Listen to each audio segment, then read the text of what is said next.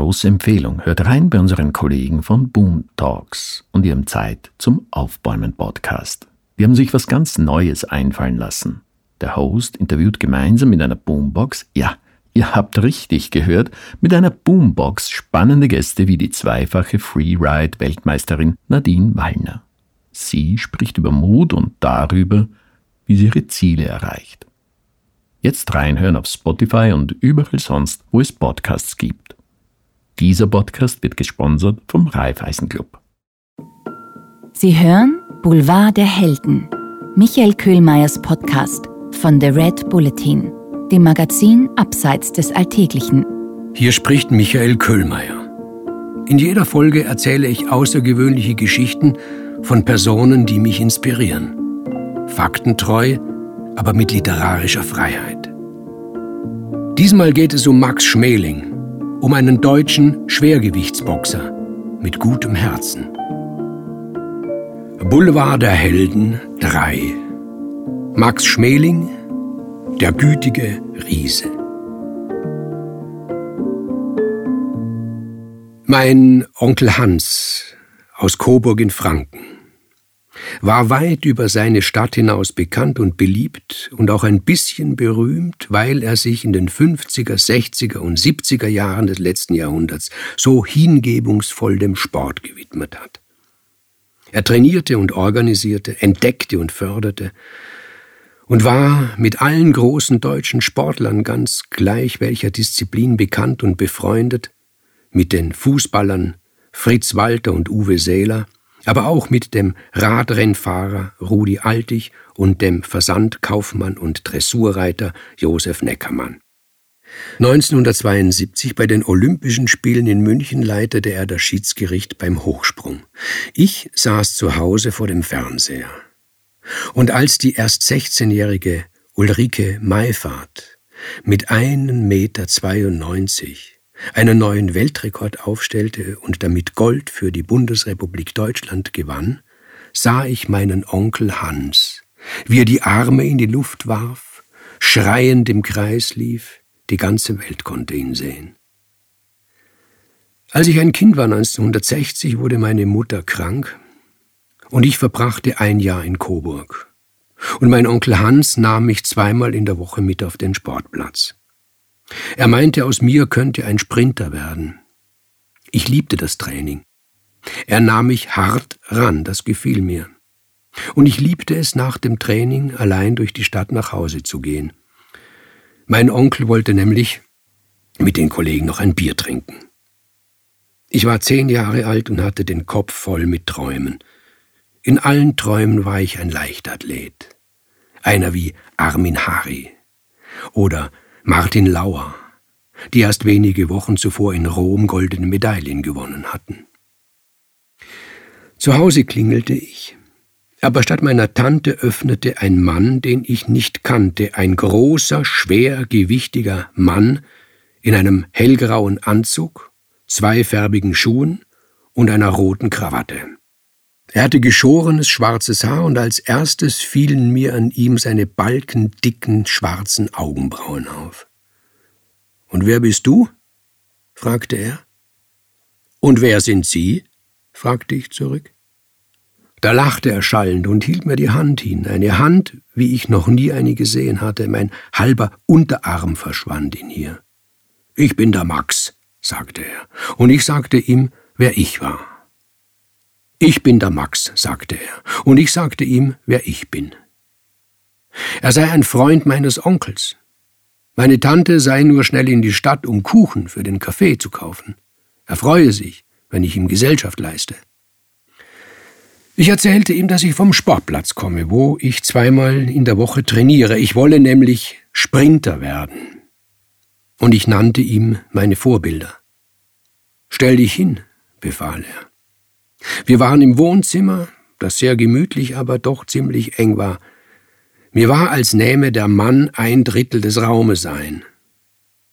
Er drehte mich, befahl mir, die Arme zu heben, befahl mir, mich zu strecken, befahl mir, in Startposition zu gehen. Schließlich sagte er, Du wirst kein Sprinter.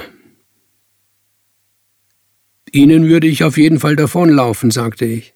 Wieder lachte er das, die Weingläser in der Kommode klimperten und das Mobile, das von der Lampe hing, sich drehte. Schau dir den Armin Hari an, dein Vorbild, sagte er. Oder den Livio Beruti, schau ihre Beine an. Sie haben lange Beine. Ein Sprinter muss lange Beine haben, das ist doch klar. Du hast kurze Beine.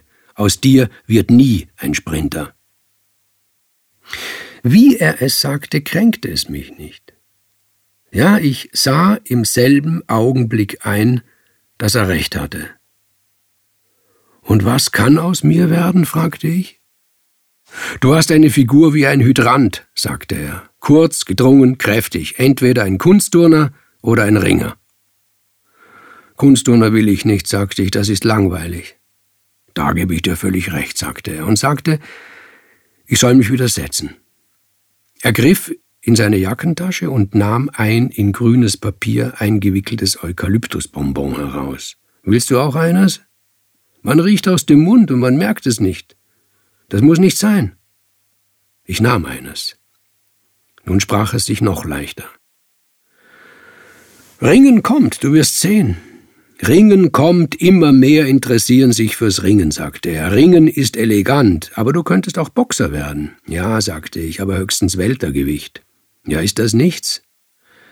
Nein, das ist gar nichts, sagte ich vorlaut. Boxen ist entweder Schwergewicht oder gar nichts. Und wieder lachte er los und wieder gab er mir recht. Er werde, sagte er, mit meinem Onkel sprechen, dass er mich in einem Ringerclub anmelde. Und wenn etwas aus dir geworden ist, dann will ich Bericht, verstanden?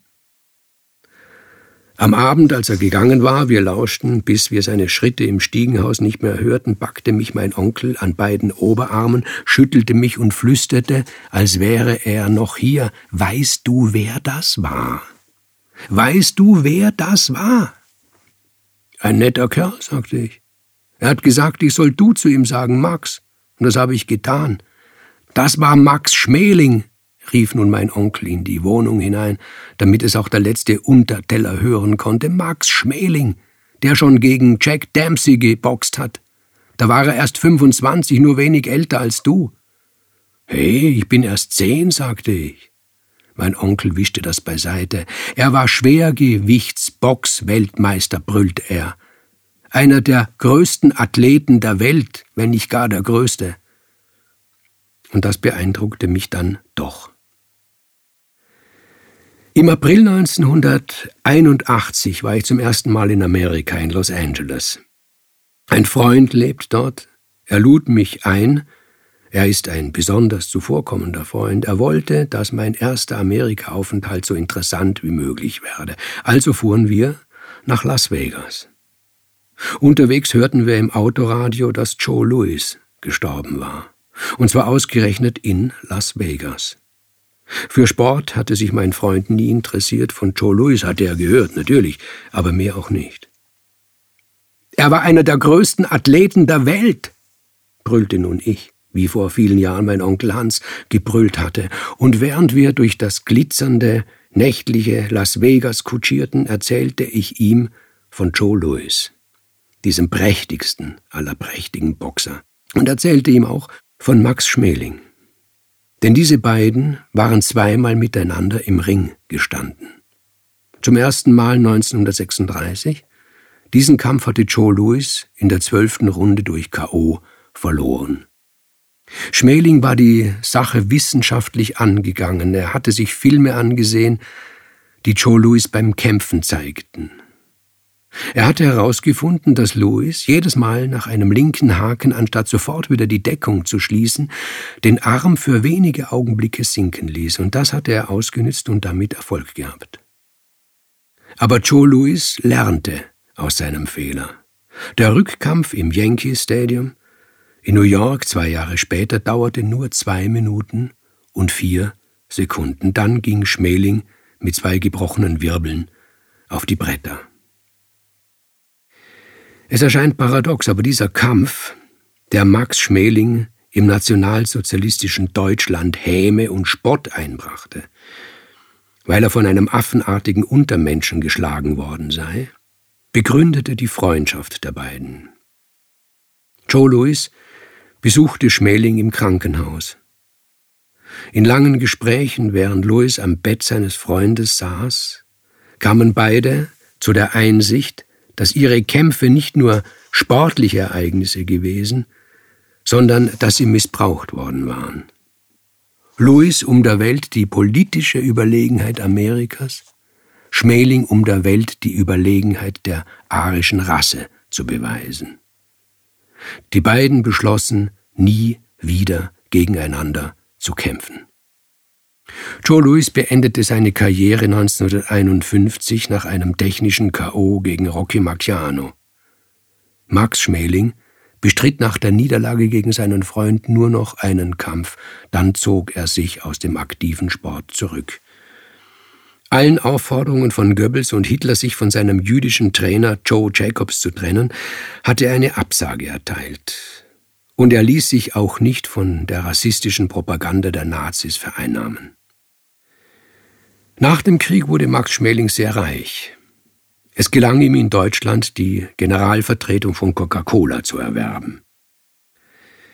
Joe Louis hingegen bekam in Amerika zu spüren, dass ein schwarzer Boxer zwar verehrt und geliebt wird, aber nur solange er kämpft und Kämpfe gewinnt. Wenn er dafür zu alt ist, dann ist er wieder, was er gewesen war, ein Nigger. Louis verarmte.